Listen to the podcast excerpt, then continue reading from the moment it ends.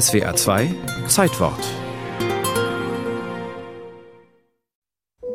Dem Bürger fliegt vom spitzen Kopf der Hut, in allen Lüften hallt es wie Geschrei.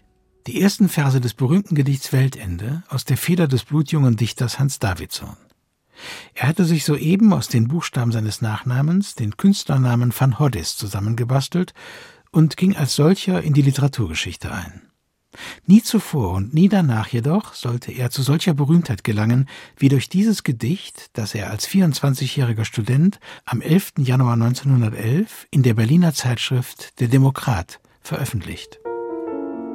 Dachdecker stürzen ab und gehen entzwei, und an den Küsten, liest man, steigt die Flut.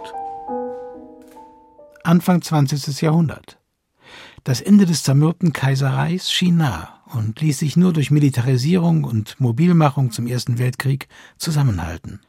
Ralf Köhnen, Germanist an der Ruhr-Uni Bochum. Also wenn Van Hoddis sein Weltende-Gedicht publiziert und durch die Berliner Kneipen und sonstige Literaturlandschaft trägt, ist das Endzeitbewusstsein pur. Im April 1910 war der Weltuntergang schon rein physikalisch zum Greifen nah gewesen. Man erwartete den Einschlag des Hellischen Kometen auf der Erde und fieberte diesem Ereignis bereits entgegen. Bekanntlich segelte der Komet an der Erde vorbei. Was allerdings dennoch für hinreichend Panik gesorgt hatte.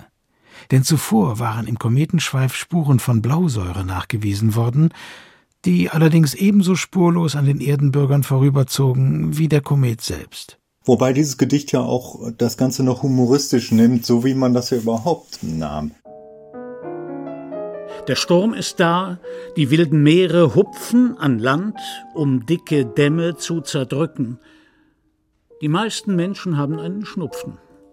Die Eisenbahnen fallen von den Brücken. Gerade mal 30 Jahre war es her, dass in Schottland die unter großem Aufwand errichtete Brücke über den Tay-Meeresarm zusammengebrochen war, einen Eisenbahnzug in die Fluten und 75 Menschen in den Tod riss. Und die Kette technisch bedingter Katastrophen wollte nicht abreißen. Bis im April 1912, 15 Monate nach der Veröffentlichung des Weltende-Gedichts, die Titanic auf ihrer Jungfernfahrt unterging und über 1500 Passagiere im Polarmeer ertranken. Weltende war eine Stimmung, die überall mit Händen zu greifen war und die auch emphatisch äh, genommen wurde.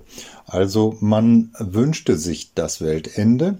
Man wünschte mit all diesen Schwierigkeiten des modernen Lebens, mit aller Geschwindigkeit, was man ja feierte einerseits, aber woran man andererseits verzweifelte, dass das alles ein Ende findet. So trifft das Gedicht 1911 ins Mark einer extrem gespaltenen Gesellschaft und eines ebenso gespaltenen Lebensgefühls. Eine beginnende Kriegsbegeisterung, getragen von Technikbegeisterung. Und auch die trug bekanntlich maßgeblich dazu bei, dass Kaiser Wilhelm, seine Generäle und seine Camarilla den Ersten Weltkrieg vom Zaun brachen und diametral entgegengesetzt dazu die energische Gesellschaftskritik, die sich gerade in der Literatur und der bildenden Kunst des Expressionismus niederschlug. Jakob van Hoddes steht mitten in der Reihe kritischer, aufbegehrender Künstler, die das Wort führten gegen das saturierte Bürgertum einer Klassengesellschaft mit klaffender Arm-Reich-Schere. Dem Bürger fliegt vom spitzen Kopf der Hut. Nicht von ungefähr gilt van Hoddes Weltende-Gedicht als Initialzündung des deutschen Expressionismus und es halt bis heute nach. Es wurde auch zu Beginn der Corona-Krise etwa im Frühjahr 2020 wieder hervorgelockt und in München beispielsweise als wilde Buchstabencollage auf eine Litfaßsäule geklebt. In allen Lüften hallt es wie Geschrei.